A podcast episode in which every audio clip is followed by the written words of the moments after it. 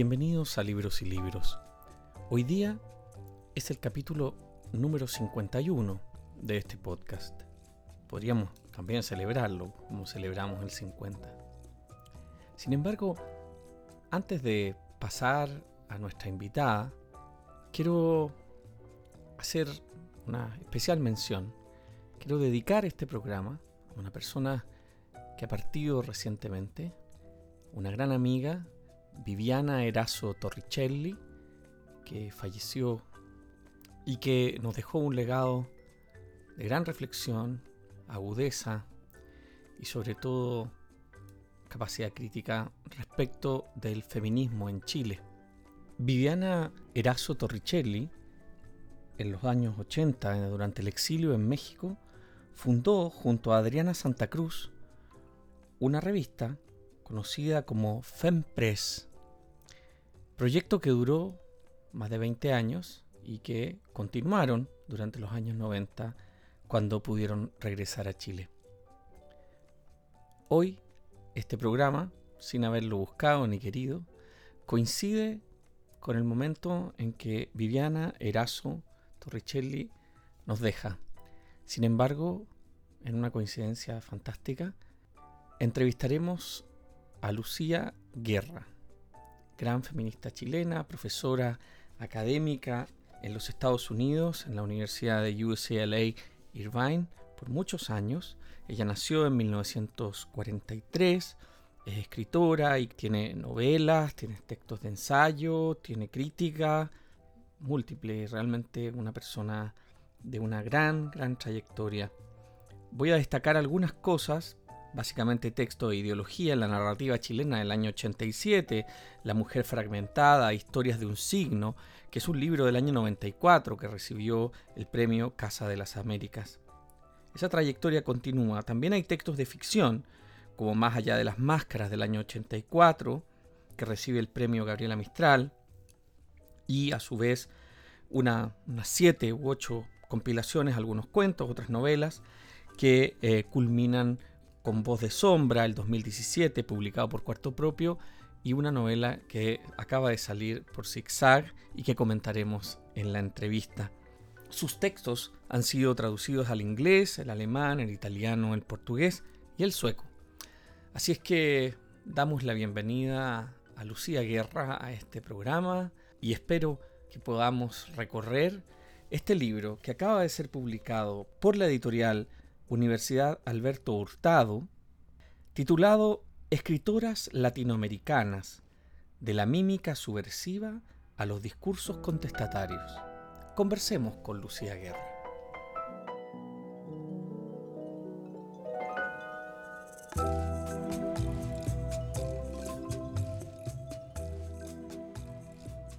Lucía, como siempre en estos programas de libros y libros, el foco es la reciente publicación de este texto con la editorial de la Universidad Alberto Hurtado, que es un libro que, como bien dices, traza, dibuja una geografía de las escritoras latinoamericanas desde el siglo XIX hasta el siglo XX. Y por lo tanto, quería iniciar esta conversación con la motivación. ¿Qué, ronda la motivación de este libro? ¿Cómo fue el proceso de trabajo? Básicamente, yo como cualquier otra niña chilena de la época, estaba absolutamente convencida de que todo lo que me decían era verdad.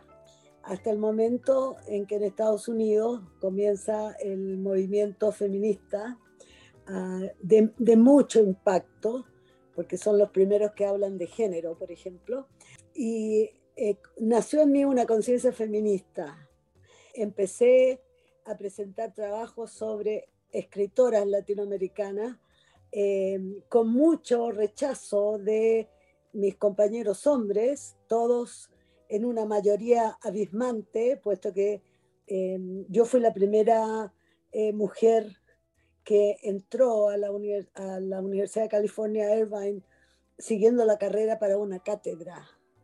Entonces, tuve muchísimos problemas no, reconocían que el estudio de las mujeres fuera realmente académico, que tuviera valor académico, etcétera, ¿no? Bueno, pero, eh, y de allí, claro, nació mi libro La mujer fragmentada, que es todo un recuento del discurso patriarcal acerca de las mujeres durante, desde la Biblia hasta Derrida. Este proyecto era un proyecto muy largo y yo lo inicié cuando mis hijos todavía vivían conmigo, es decir, que tenía que cocinarles y todo lo demás. Ah, entonces yo los veranos me dedicaba a una sola escritora y leía otras escritoras, por supuesto, pero me dedicaba a la que a mí me parecía más interesante. Y eso fue quedando, fíjate, decir, nunca lo terminé. O sea, eran fragmentos que yo eh, producía ensayos sobre eso, ah, muy bienvenidos ya, porque en esa época ya teníamos más respetabilidad. Y con la pandemia eh, vino a mí este, este es el único proyecto de mi vida que no he terminado.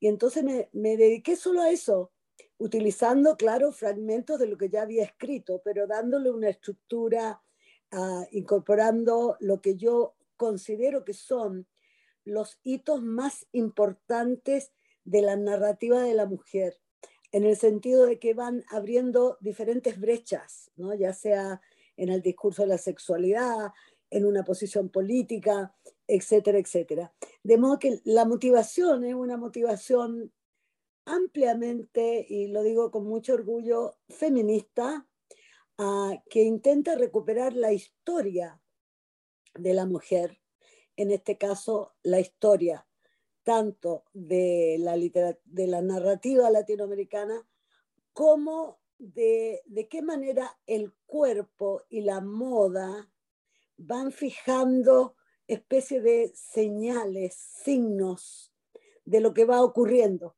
Por eso, siglo XIX, el corsé que las aprieta, etcétera, etcétera, ¿no? y, la liberación en el caso de, de las hippies, etcétera. Pero la, moda para mí es una metáfora de, del momento histórico que yo estoy discutiendo. Sin duda, en, ese, en esa discusión, en ese estudio que tú recuperas de, de esos textos que quedaron en fragmentos y que esa, esas primeras publicaciones son a los inicios de los 80, ¿no? Y ya como libro, ese libro que tú recordabas, Mujer Fragmentada, Historia de un Signo, es premio Casa de las Américas 1994. Cuando construyes este itinerario eh, que está reflejado en un algo que me parece que es importante referir, este es un libro que está construido completamente como una unidad, no son ensayos recuperados, no son un grupo de papers. Esto para mí es muy importante porque realmente el juego que establece la estructura del libro, ¿no? las subdivisiones en los temas que vamos a ir tratando, va produciendo una especie de doble juego. Por una parte, la cartografía desde mujeres mexicanas, puertorriqueñas, hasta mujeres chilenas y argentinas, pasando por Uruguay, ¿no? Y también al mismo tiempo el eje del tiempo, ¿no? El siglo XIX y el siglo XX.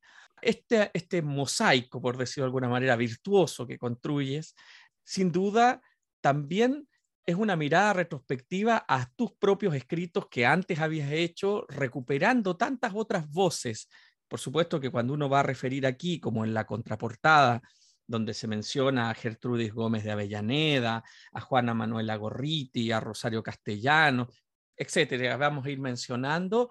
Esto para ti es también fruto de una selección, porque me imagino hay muchas otras Definitivamente. Claro, por ejemplo, tengo muchos ensayos sobre otras escritoras latinoamericanas, pero que yo no las considero, ¿verdad?, pioneras en el sentido de abrir un discurso eh, para decir a la mujer. Entonces, eh, obvio, eh, hay una selección bastante cuidadosa y además de muchos años de lectura mm. de escritoras latinoamericanas. Así que si bien ninguno de nosotros tiene la palabra absoluta, sí puedo decir que mi libro es muy confiable en ese sentido. Y en, y en, esa, y en esa selección, sin duda, organizas temáticamente, si me permites, voy a recuperar un poco los temas del índice. Estructuras un preámbulo con mujeres del siglo XIX, como las que nombrábamos al comienzo, ¿no? Eh, pero luego también está Mercedes Cabello de Carbonera, Clorinda Mato de Turner, y, y vas organizando así lo que llamas márgenes y subtextos, de la problemática de la mujer narradora en el siglo XIX.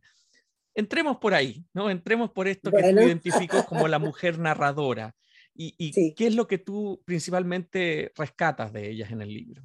Eh, bueno, mira, como, como planteo en el libro, la mujer eh, em, latinoamericana y europea no tuvo acceso a la educación hasta el fines del siglo XIX. Por lo tanto, estamos lidiando con una mayoría analfabeta, eh, solo las que tenían, venían de familias más adineradas podían leer y escribir o sea, podían leer. cuando Jesús Gómez de Avellaneda, de Cuba, ah, escribe la primera novela latinoamericana escrita por una mujer, Sab, en 1841, ella obviamente que ha, ha tenido que aprender, como todas las otras escritoras, un formato literario creado por los hombres. Ese formato literario obviamente que no eh, satisface, plenamente a las experiencias de mujer. Entonces, ella, ellas en el siglo XIX tomaban las novelas escritas por los hombres como modelo, porque no tenían otro modelo. Pero con esa perspectiva de mujer, podían, primero que nada, hacer una crítica al, al mundo patriarcal, a, hablar de evidencias muy diferentes a las planteadas por ellos. En el caso de Gabriela de Gorriti, por ejemplo, y por eso yo lo digo en el libro, la heroína romántica europea que tiene tisis y que tose y que es muy sentimental y que está en una recámara muy lujosa, acá se transforma en la mujer argentina que va caminando por un campo lleno de cadáveres ¿no? Eh, y por eso Gorriti, imagínate, estamos en 1864. Esta mujer dice, aquí hay un problema muy grave y resulta que ese problema todavía existe. El hombre es, claro, ella lo dice desde esa perspectiva poco pasada de moda, el hombre es intrínsecamente violento y solo necesitamos a las mujeres para que le den alguna armonía a este mundo el barro de Adán, dice ella, ¿no? O sea, desde que fue creado el hombre es violento. Y bueno, ya ven los femicidios y todo lo que está ocurriendo hoy día, no ha cambiado gran cosa, ¿no? Bueno, entonces ellas agregaron márgenes, primero que nada. Por ejemplo, yo no voy a poner a la típica heroína romántica pasiva, voy a poner a una heroína romántica que es agente de la historia, mm. pero agente no peleando en una batalla, sino ayudando a los enfermos, eh, ayudando a los pobres, ese tipo de cosas, ¿no? bien, entonces, esos márgenes que ellas agregan. Contradiscursos, en el sentido de que, suponte que dicen, la mujer siempre ha sido tan dulce, tan tierna, en ese sublime que, han, que la cultura eh, masculina ha creado para conformarnos un poquito, porque ustedes son colonizadas, pero le vamos a decir que son bonitas, ¿no? Es, ese es el mecanismo del poder patriarcal con respecto compensatorio. a eh, claro, compensatorio, obviamente, ¿no? bueno, entonces, el crear un contradiscurso, decir, no, nosotros no somos las dulces palomas, somos mujeres que tenemos rabia por la injusticia que se ha cometido contra nosotras. Somos mujeres que podemos envenenar a un hombre. Somos vengativas, etcétera, ¿no? Claro, eh, en, la representación de la mujer creada por, por la mente masculina existe una mujer malvada, pero no es ese tipo de mujer malvada que, que, que las escritoras están planteando. Totalmente. Y entonces, además de estos márgenes ante esta estructura predada, por decirlo de alguna manera, a través de la narrativa masculina, que es la manera en cómo ellas entran, se va a ir generando la construcción de estas nuevas voces que ya el siglo XX va, en, la que ellas van a encontrar un poco más de espacio, como pueden ser las vanguardias y, esa, y esa reestructuración, que no deja de ser bastante masculina, digamos, pero ¿cómo fue ir hallando ese espacio? ¿Cómo fue para ti ir describiéndolo? Claro, lo que, lo, que, lo que pasa hoy es que una vez que la mujer tiene acceso a la educación, surge este otro movimiento feminista que lucha por el derecho a voto de la mujer. Entonces, cuando yo analizo eh, Ifigenia 1924 de la venezolana eh, Teresa de la Parra, estamos en un contexto ideológico absolutamente diferente, ¿no? porque ahí es el, el, derecho al sufragio, que como, como tú sabrás, empieza hacia 1848 y, y no, se, no se da hasta 1920. Mm. estamos Entonces, eh, aquí hay otra mentalidad de mujer totalmente diferente, ¿no? Importante que hasta ahora la sexualidad de la mujer había sido totalmente tabú. O sea, imagínate cómo, cómo es posible, digo yo, que eh, nosotros como seres humanos que vivimos la menstruación cada 28 días, nunca aparezca en la, literatura.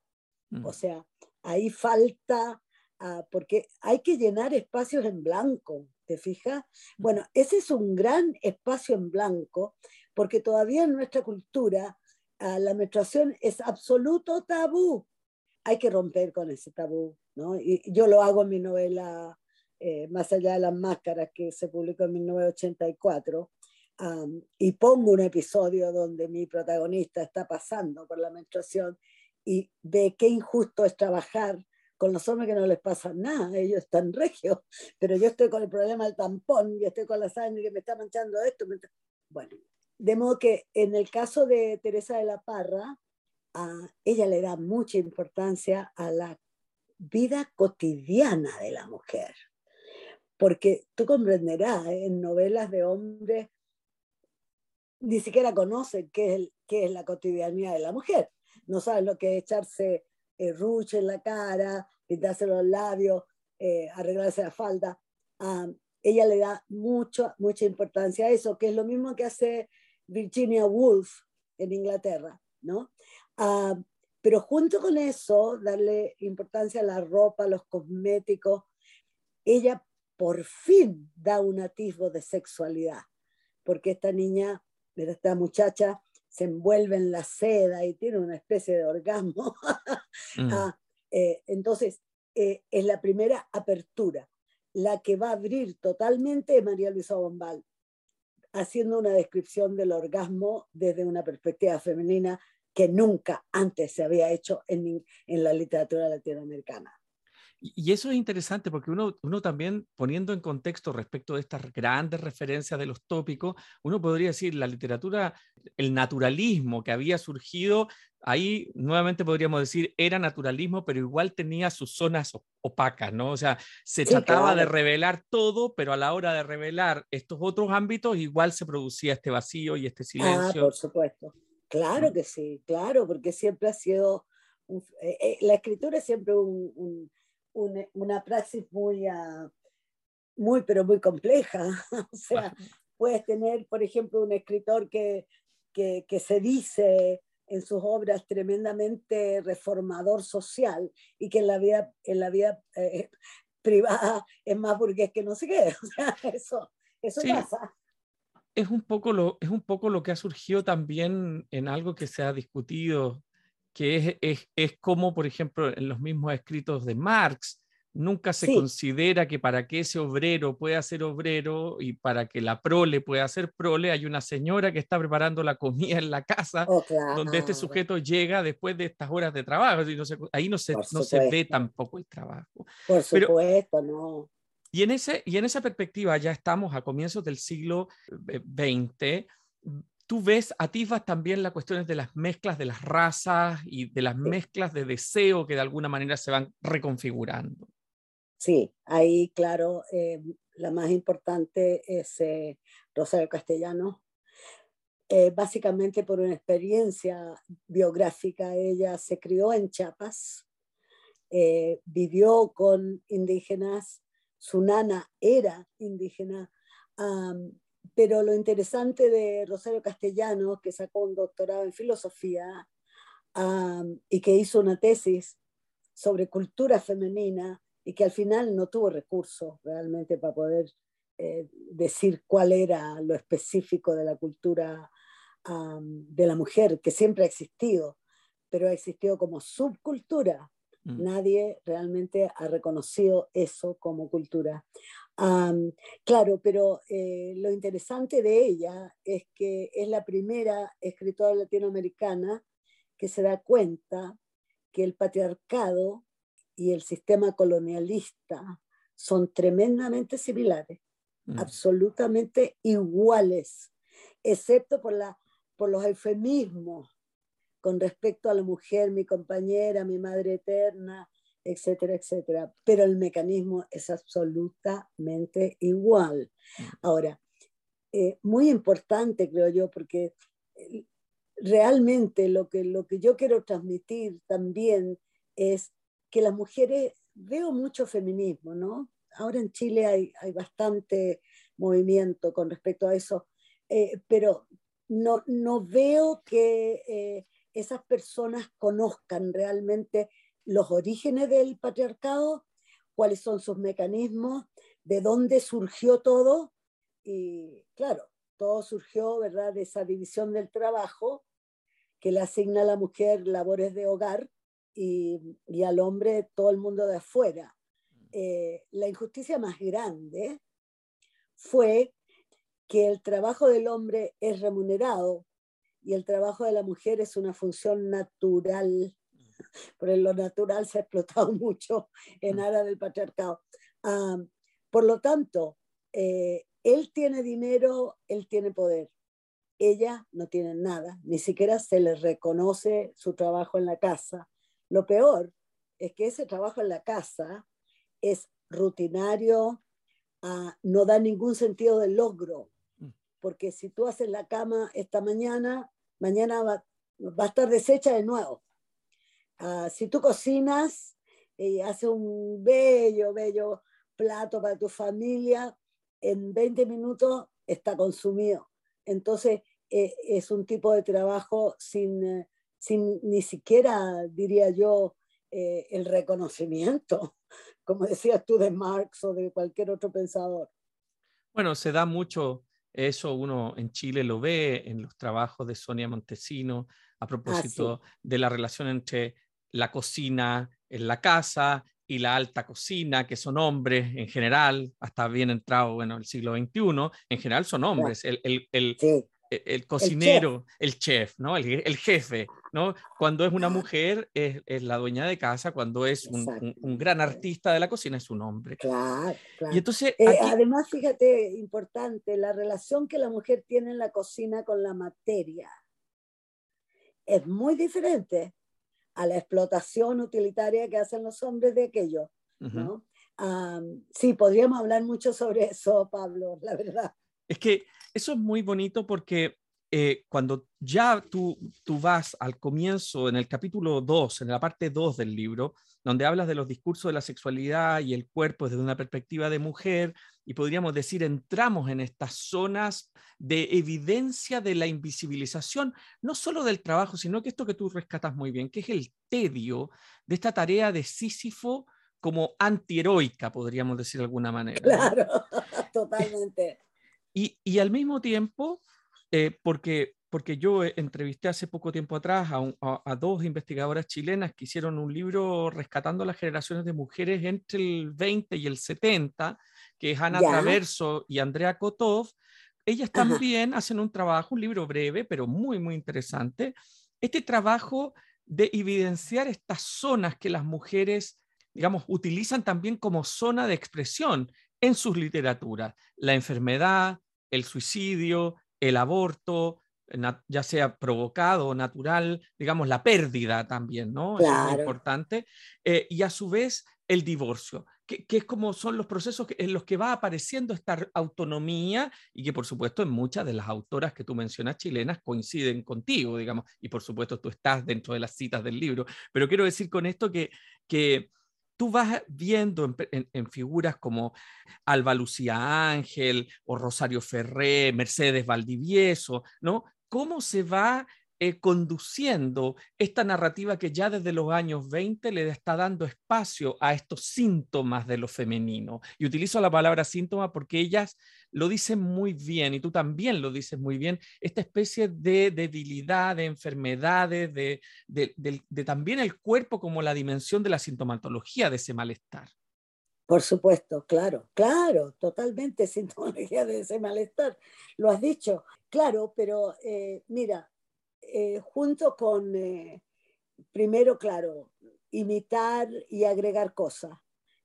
siglo XX, ah, todavía imitar, pero ya no en un sentido, como te diría, tan sumiso, sino ya en un campo intertextual una María Luisa Bombal, eh, si, tú, si tú ves sus libros, eh, eh, ella está dentro de un campo intertextual francés increíble, y lo está utilizando y se está apropiando de eso. a medida que las mujeres vamos tomando conciencia, ah, primero, de las desigualdades e injusticias del sistema patriarcal, viene la segunda etapa, que es conseguir nuestra autonomía nuestra independencia. Y creo que en eso estamos ahora, porque es un largo, un largo trayecto. yo y, Rosario Ferrer, la Mercedes Valdivieso, hemos sido escritoras que hemos tratado de crear un imaginario, que es lo que tú dices de este libro de tus amigas, un imaginario que sea propio. O sea, eh, ya no hablemos tanto, es, tan fácil eh, hablar del blanco como la pureza, la virginidad, ¿no es cierto? O la paloma como la paz, eh, pero ese es un repertorio eh, simbólico creado por un sistema androcéntrico, por una imaginación androcéntrica. No tengo nada en contra de esa imaginación androcéntrica, ¿me entiendes? Pero darle voz a la experiencia de la mujer implica crear nuestro propio imaginario, nuestros propios discursos. Mm. Ah, y en ese sentido, en ese sentido, yo creo que eh, las escritoras hemos logrado un poco, nos falta todavía, por supuesto que nos falta. En, el caso de mi narrativa, ah, yo he sentido la necesidad de tener protagonistas hombres en, mis novelas, eh, básicamente porque creo que si seguimos hablando de nosotras mismas, nosotras mismas, ah, es una reafirmación, pero no hay una apropiación eh, del otro, que en este caso es el hombre. Por eso en, en mi novela Travesías del hombre lobo es sobre un asesino en serie. O en mi nueva novela, Santiago Cuerpo a Cuerpo, estoy hablando de hombres y mujeres igual. Y me han dicho, eh, ¿cómo es posible que eres capaz de describir las vivencias sexuales de una mujer, pero también la de un hombre? Y me lo han dicho hombres. Y yo le he dicho, bueno, pero ¿estás de acuerdo? Sí, podría ser. ah, mira, en principio, en principio, ideológicamente, si um, Flaubert decía, Madame Bovary soy yo, con una apropiación absoluta, eh, yo creo que nosotros también eh, deberíamos dar un segundo paso y decir, ya, estamos hablando voz de mujer, pero ahora hablemos de cómo ven las mujeres a los hombres. Muy importante. Totalmente.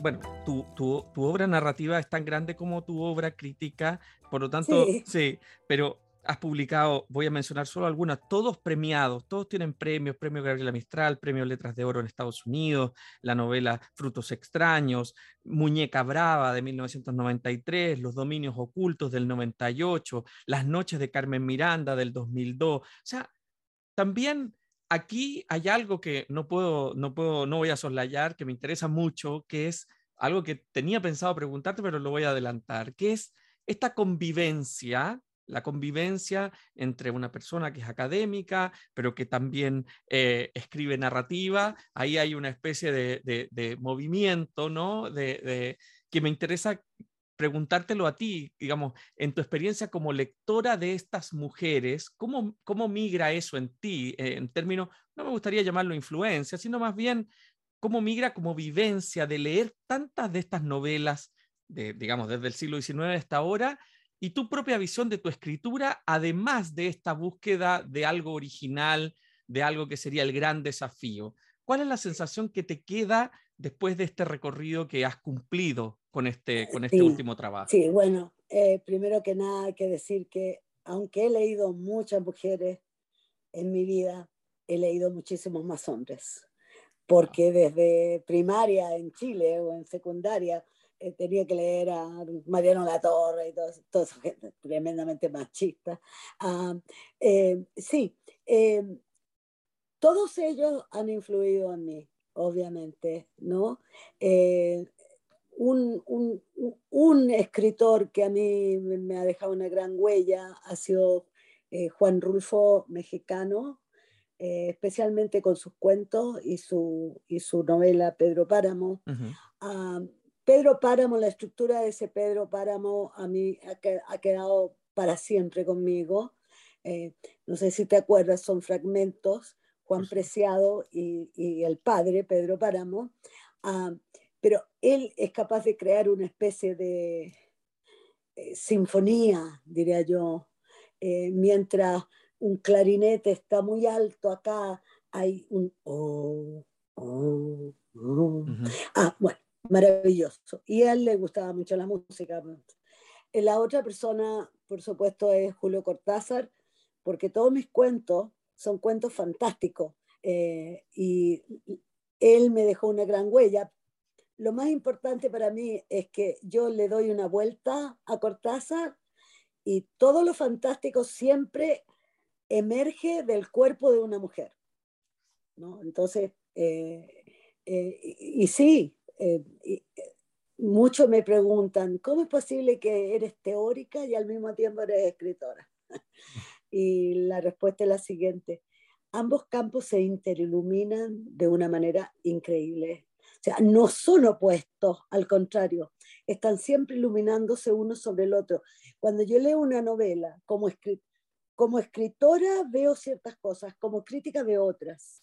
Entonces, me es posible hacer un trabajo, creo yo, bastante completo. Y, lo que pasa es que las dos cosas me encantan y, y lo paso muy bien cuando estoy haciéndolo. Y, bueno, eso se transmite muy bien en este libro, porque, porque además transmites eso respecto del interés que provoca en uno volver a estas novelas que están trabajadas aquí. Y no quisiera dejar que se nos pase la última sección del libro, que está ya, podríamos decir, ambientado completamente en la liberación, la llamas así, hacia la liberación y una nueva visión de la mujer, y donde van a aparecer otros autores y también va a aparecer un concepto que podríamos decir no está antes, o tú me podrás decir cómo está antes, porque a veces también los temas y las formas y los tópicos mutan, ¿no? Que es el lesbianismo. Sí, sí, sí.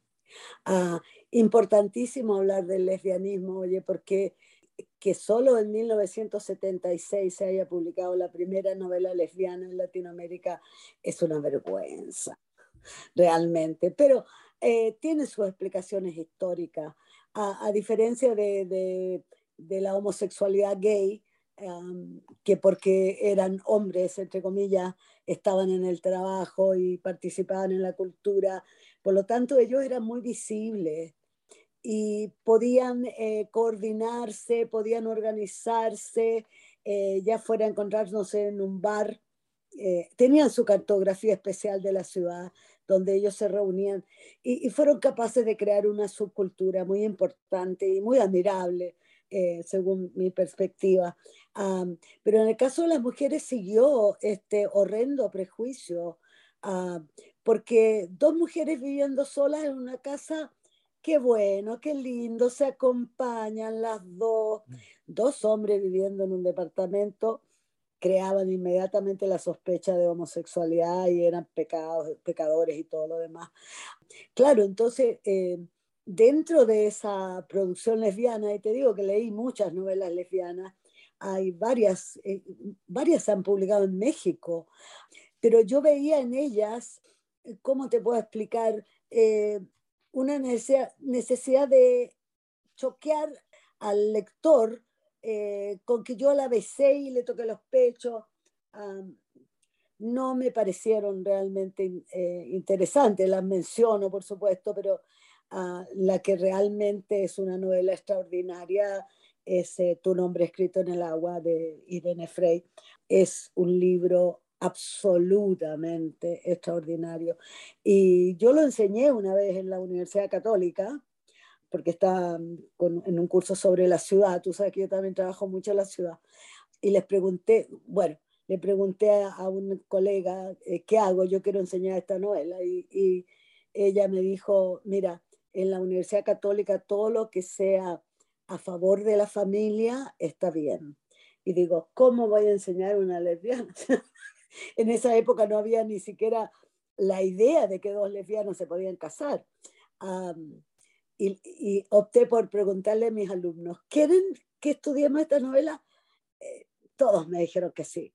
Lo interesante, fíjate, es que tres o cuatro años después eh, fui a la católica para otra cosa y, y, un muchacho del cual yo no me acordaba me dijo, si yo fui alumno suyo, lo que, lo que pasa es que quiero darle las gracias por haberme hecho leer esa novela.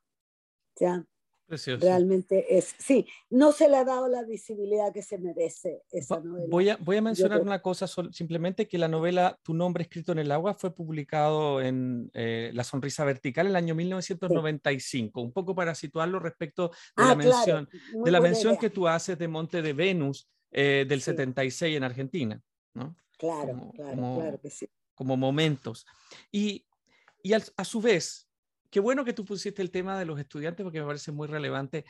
¿Cómo tú misma, que has enseñado durante muchos años literatura feminista en los Estados Unidos y donde en todos los lugares donde has sido profesora visitante, que son imposibles de describir en una, en una sola frase, sin, eh, pero ¿Cómo ves tú si ha habido una transformación? ¿Cómo ves esa transformación eh, en, la recepción de los estudios sobre feminismo?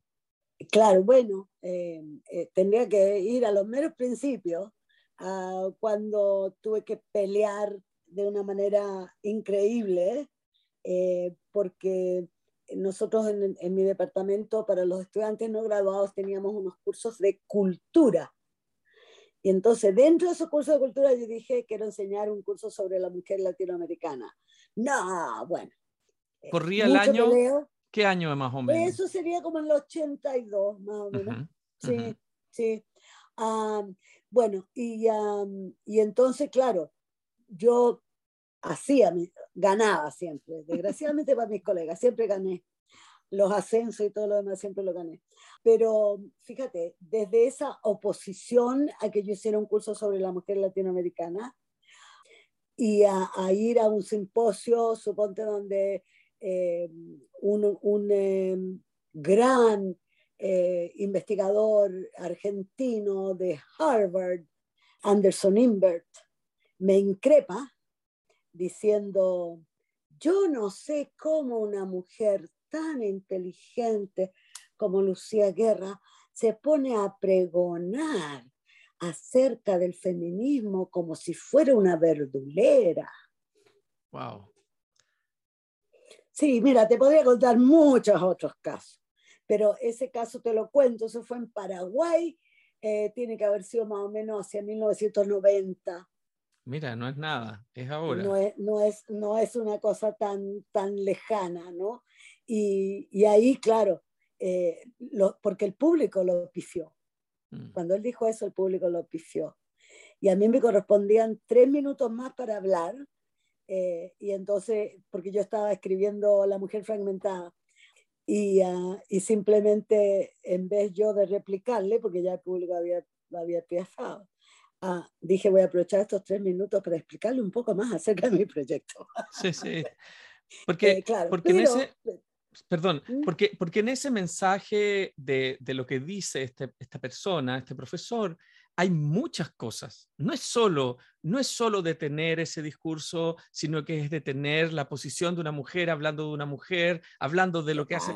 Es una también una constitución de una nueva área, de un nuevo campo, por decirlo. Exacto, por supuesto. Mira, al principio, en los años 80 eh, más o menos, había grandes debates. Por ejemplo, Fernando Alegría, que era gran amigo mío, me quería mucho, pero si yo estaba presentando algo sobre la literatura de la mujer, él decía, no, no existe la literatura de la mujer. Otros decían, la literatura no tiene sexo. Y yo respondía, la literatura no tiene sexo, pero el que lo escribe lo tiene. Entonces, ese tipo de cosas, no sé, era muy interesante. Yo debería escribir un libro sobre eso, eh, porque son como síntomas eh, muy serios de, mm. de, lo que pasaba. Lo importante, fíjate que los estudiantes eran al revés. Los estudiantes me, me acogían con, con mucho cariño, o sea, eh, descubrían cosas, eh, se acercaban a mí, suponte, bueno, yo también enseño, enseñaba otros cursos, no solo de mujeres, eh, también suponte de, del cuento fantástico en Latinoamérica, cosas así, pero incluso me gustaba mucho enseñar y lo pedía un curso sobre poesía española porque encuentro que es maravilloso. Bueno, pero, pero los estudiantes no, incluso fíjate, se acercaban. Me acuerdo una vez que una chica se acercó y me dijo, muchas gracias señora, porque por fin comprendo a mis padres. Sus padres eran mexicanos, por supuesto, y ella no entendía por qué la virginidad y todo eso era tan importante. Y, y dos o tres me dijeron alguna vez, eh, su curso me está cambiando la vida, señora porque es la información la que falta, ¿me entiendes? Lo, peor de un dispositivo de poder es, silenciar. Y, y, nuestra situación ha sido silenciada de una manera brutal, encuentro yo, absolutamente. Cuando tú, cuando tú mencionas esta, este recorrido, esta experiencia, que está muy bien retratada en esta elección, en la estructura que le dieron al libro, también está, por decirlo de alguna manera, la lentitud del proceso, ¿no? Me parece que esto es una cuestión que tenemos que hablar, porque si tú recuerdas esto de los años 90, entonces uno dice, pero los 90 es antes de ayer, y antes de ayer todavía existía resistencia a estos temas. Entonces, la pregunta también eh, que, aprovecho de hacerte porque estás aquí y puedes relatarlo para quien, para quien vaya a leer el libro, porque sobre todo me parece es un libro que sirve para formarse no tan solo para las mujeres encontrar los espacios de cómo ha sido la historia del feminismo en la literatura, sino que también para los que somos hombres y que hemos sido formados en una cultura que de alguna manera colabora con la invisibilización, uno, por supuesto, aprende mucho porque entiende también este otro traslado. ¿Tú crees que esta literatura de mujeres logró efectivamente enseñar o trasladar espacios a lo masculino que nunca volvió a ser igual, así como la literatura gay? Sí, no, yo creo, te digo mi experiencia, que, que no, es, no, es, total. Ah, en el caso de María Luisa Bombal, los hombres eh, quedan absolutamente emocionados, diría yo, es la palabra, aunque no es muy viril emocionarse, pero emocionados frente a, a, esta, a estos personajes eh, femeninos tan increíbles que ella tiene, ¿no? Sí, yo creo que las mujeres hemos, hemos logrado llegar a... Lo malo es que en este momento los libros no son precisamente lo, lo que tiene más eh, difusión en nuestra cultura, uh, pero sí, te, te, te, aseguro que sí. Eh, dentro de lo restrictivo que puede ser la literatura, porque no tenemos grandes, amplios públicos, eh, muy poco, ¿no? Pero, pero sí, sí, son, son escritoras que han dejado una huella. Eh, conozco, por ejemplo, muchísimos ensayos sobre Rosario Ferré, de hombres, ¿no? de hombres puertorriqueños, hombres de aquí de Estados Unidos que han escrito sobre ella. Entonces, sí, por supuesto. Y eso deja una, una esperanza muy bonita. bueno, sí, porque el futuro, el, futuro el futuro es, de alguna manera, como dicen, abierto a esa necesidad de integrar hoy día, además, con que esto cubre el, las índoles que no tan solo tenemos que ver con lo masculino o lo femenino, sino que también con lo medioambiental y con tantas otras cosas que, que, evidentemente. Pero hay algo que, que se vislumbra en, tanto desde tus primeros textos que esta relación entre lo fragmentario que tú recuperaste en tu primer libro, La mujer fragmentada, ¿no? Em, y, y, la identificación en muchos estudios con lo fragmentario como algo característico de una cierta manera de escritura en lo femenino, ¿no? Como es, será una parte de esa búsqueda de una desidentificación con lo masculino o, tú crees que simplemente... Puede ser, sí, puede ser. Ah, claro, porque, digamos, pongámoslo en términos más filosóficos, es contra ah, el orden eh, creado por el sujeto cartesiano. O sea, razón, cronología, eh, pero también tenemos los escritores de vanguardia o incluso Borges que hacen lo mismo. o sea, ah, eh, sí es un elemento transgresivo. Lo fragmentario en mi narrativa, que es la que te puedo definir mejor, ¿verdad? Ah, mi primera novela, eh, Más allá de las máscaras, que es una novela absolutamente feminista, eh, que ya va en su sexta edición y que realmente me han escrito desde Chile cuando salió la sexta, diciendo, pero ¿cómo usted en 1984 podía decir esas cosas? Porque yo le digo, porque Chile está atrasado 40 años con respecto a los movimientos feministas de Estados Unidos. no es que yo sea visionaria ni profeta. Pero no, entonces mira, en ese caso de esa primera novela mía, profesora en la universidad con 20.000 cosas que hacer, a niños y casa en una sociedad donde la clase media no puede tener eh, empleada doméstica ni nana porque son demasiado caras yo llegaba a mi casa con la idea de un fragmento que iba a escribir, ¿no? de algo que iba a escribir. Y me ponía a hacer la comida y los niños después de la escuela los ponían en, en, el televisor a, mirar sus programas. Y qué sé yo, mientras yo cocinaba, pero mientras yo cocinaba yo escribía. Mientras, suponte, se estaban hirviendo las papas, yo escribía. Y escribía en esos momentos pendiente de que esto, que la cocina, que nada. Más mis hijos, mamá, Pablo me está pegando, mamá, tráeme un vaso de leche. O sea, eh, eh, nuestra, nuestra, eh, yo nunca he conocido, fíjate, muchas veces el silencio que está trabajando su papá. Mm. No me tabulla. No, no lo vaya a molestar, está trabajando. Yo nunca, y creo que ninguna mujer, hemos recibido ese respeto por lo que nosotros hacemos. Entonces, el fragmento resulta ser las interrupciones eh, diarias y a cada rato que tenemos eh, por ser mujeres. ¿Te das cuenta? Entonces, eh, creo que tendrías razón al decir hay un fragmentarismo. Claro, yo estaría de acuerdo. Y en esta última parte de la entrevista quisiera preguntarte dos cosas que vamos a partir por, por, la... Te las voy a exponer, tú verás cómo las ordenas. Una, lo que se viene de Lucía Guerra, mencionaste ya una novela que está en, en, en escritura, y lo otro que te quiero preguntar es sobre tus, tus modelos femeninos cuando tú estudiaste, que, que si tienes algún recuerdo que quisieras rescatar, porque siempre que uno... No, nada, nada. Mira, en eh, la primaria, recuerdo, por ejemplo, que en tercero de primaria la profesora hizo un dibujo en la pizarra de una de estas bolas que, es, que tiran los mapuches. Boleadora.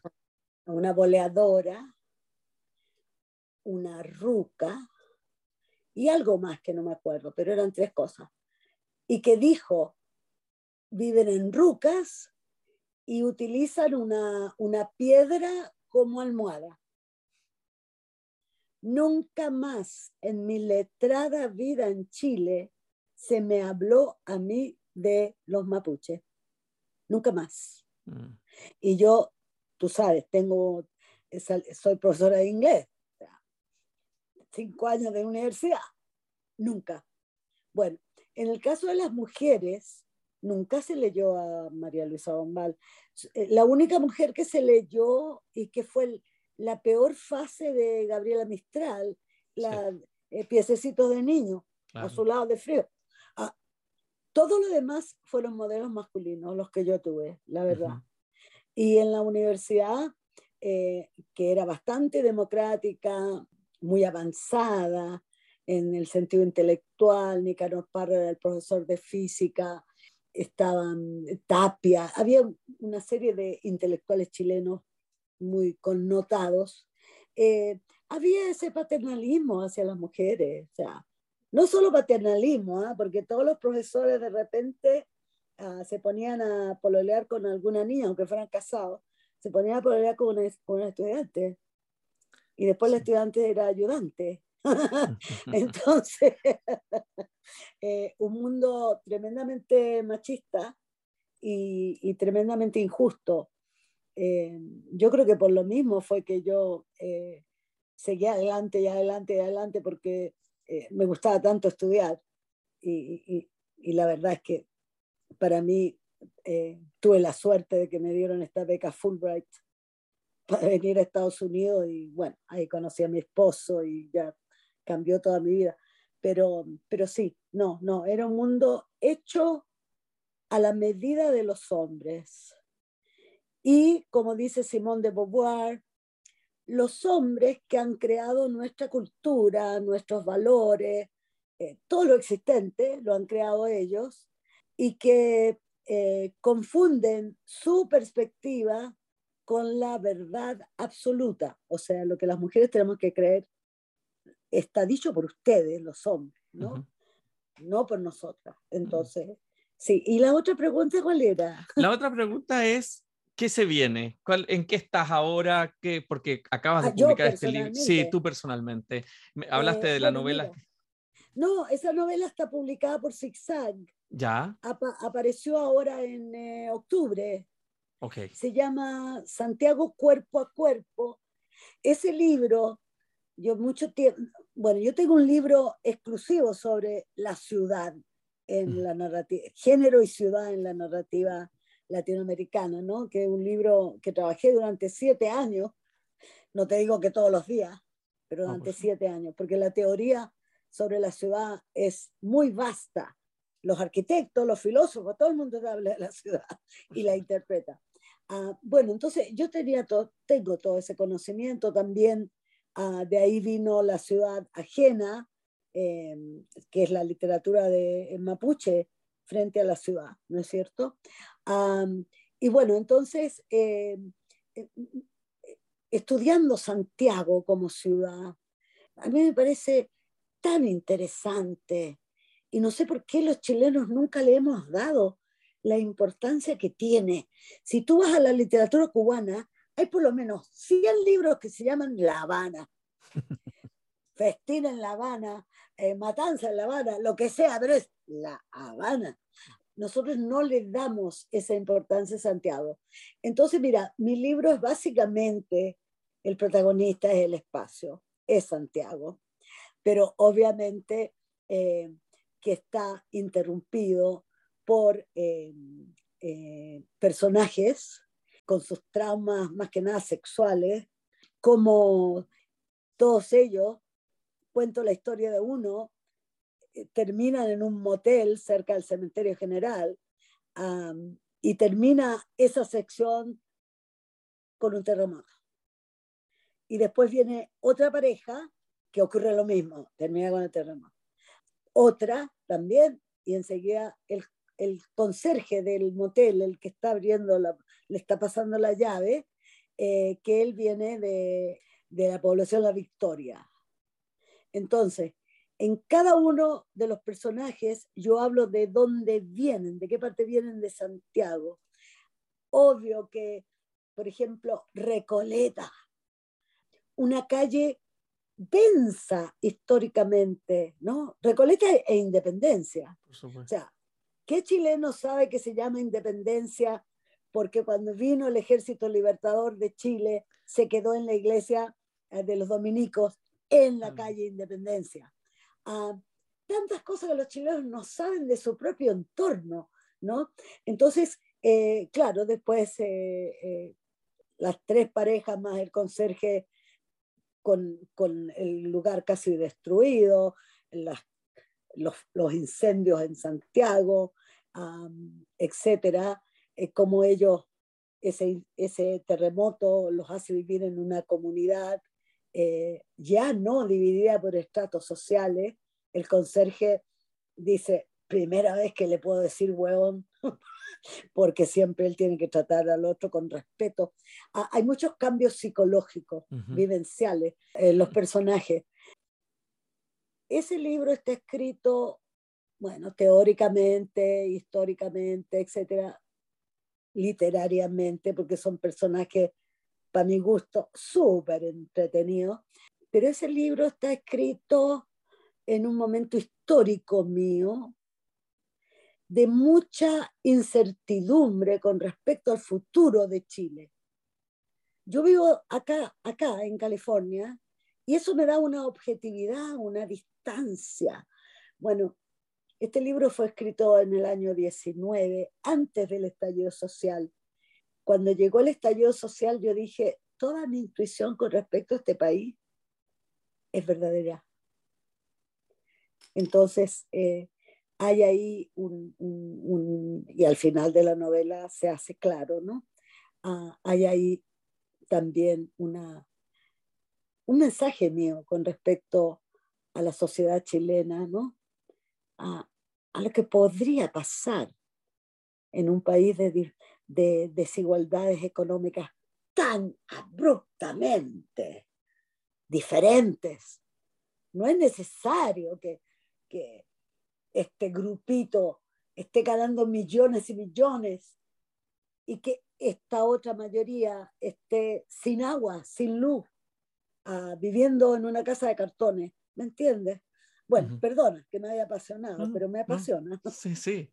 Vamos, voy a leerlo absolutamente porque me interesa mucho conocer esa, esa parte ficcional. Digo, porque yo había leído ensayos tuyos, pero no, no, nunca he leído una novela, así que voy, ah, esa es una, es una, tarea que me toca a mí para que tengamos una próxima, una próxima conversación. Quisiera agradecerte muchísimo esta conversación, Lucía. Eh, yo te agradezco a ti. Porque realmente eh, no es lo mismo promocionar, tratar de hablarle a, a las audiencias en general, de eh, libros que son académicos, pero que al mismo tiempo, desde mi punto de vista, construyen horizontes históricos de una manera realmente que considera que el lector no puede construir ese horizonte, porque tu experiencia, tu amplísima experiencia en, escribir, en construir horizontes, digamos, de comprensión, lo digo yo tal cual, porque realmente cuando uno lee este libro, la sensación que queda es que tú tienes una claridad, ¿no? Y esa claridad la compartes. Así que te quiero agradecer mucho esta conversación. Bueno, mira, la verdad es que, eh, y, se me ha dicho varias veces en congreso, eh, yo te presento, por ejemplo, un, un paper eh, teórico sobre la ciudad y no falta el que me dice, oye, era como una novela, porque mezcla las dos cosas, ¿no? Entonces hay una mezcla ahí eh, de suspenso, de preámbulo, como a sacarte de aquí, después te pongo para allá. Sí, eh, sí es la, la, mezcla bonita que, que, me tocó. Lo lograste. Muchas gracias, te lo, agradezco en el alma.